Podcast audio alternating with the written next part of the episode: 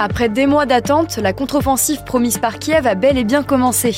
Volodymyr Zelensky l'a déclaré lors d'une conférence de presse ce samedi. Il a toutefois précisé qu'il n'en parlerait pas en détail. Les forces ukrainiennes affirment que trois localités de la région de Donetsk sont libres. Mais alors, comment la contre-offensive ukrainienne est-elle menée? On pose la question à Thierry Arnaud, éditorialiste de politique internationale à BFM TV.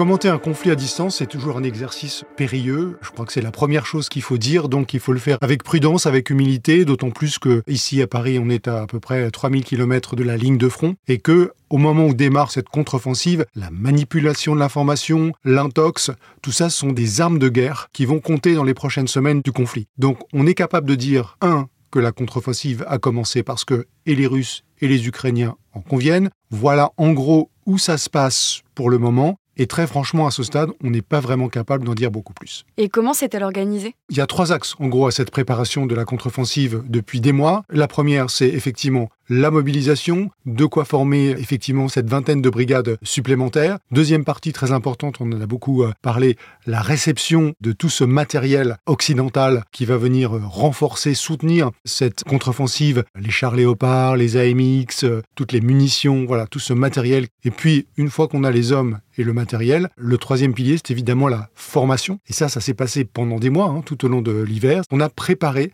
cette guerre avec les soldats qu'on avait recrutés, avec le matériel qu'on avait reçu avant de lancer cette contre-offensive. Et quand est-ce que cela a débuté? Quelles zones sont ciblées? Alors, elle a débuté aux alentours du 6-7 juin. Les zones qui sont euh, ciblées pour l'instant, on est à peu près à la limite du front Ouest et du front Sud. Ça concerne donc la région de Donetsk, de Luhansk, la région de Zaporizhia. C'est là, dans la région de Donetsk en particulier, que les Ukrainiens revendiquent la prise de trois localités, ce que les Russes contestent euh, évidemment. On sait qu'il y a eu des combats assez intenses également un petit peu plus à l'est dans la région de Zaporizhia. Ça a été noté euh, notamment ces dernières heures par euh, ce think tank américain, l'Institute for the Study of War, qui fait référence et qui dit qu'il y a des avances ukrainiennes qui sont visuellement vérifié. Ça veut dire qu'il y a des images satellites qui montrent que les Ukrainiens ont réussi à avancer. Alors ce qu'on sait, c'est qu'ils n'ont pas avancé dans des proportions très importantes. On sait qu'il y a de multiples tentatives et l'état-major ukrainien parle de 25 batailles menées simultanément en gros au cours des dernières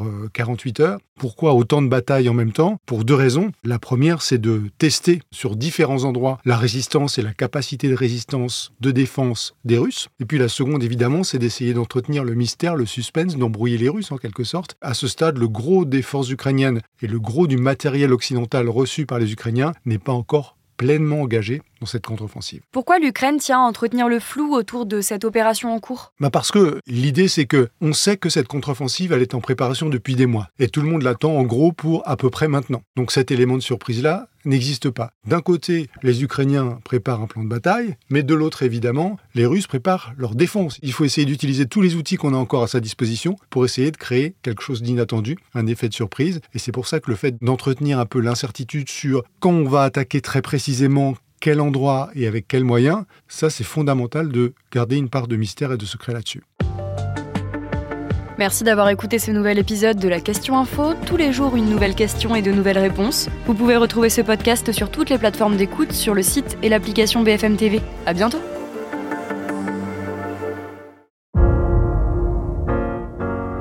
Vous avez aimé écouter la Question Info? Alors découvrez le titre à la une, le nouveau podcast quotidien de BFM TV. Les grands récits de l'actualité, des témoignages intimes, c'est tous les soirs sur vos plateformes préférées. À bientôt!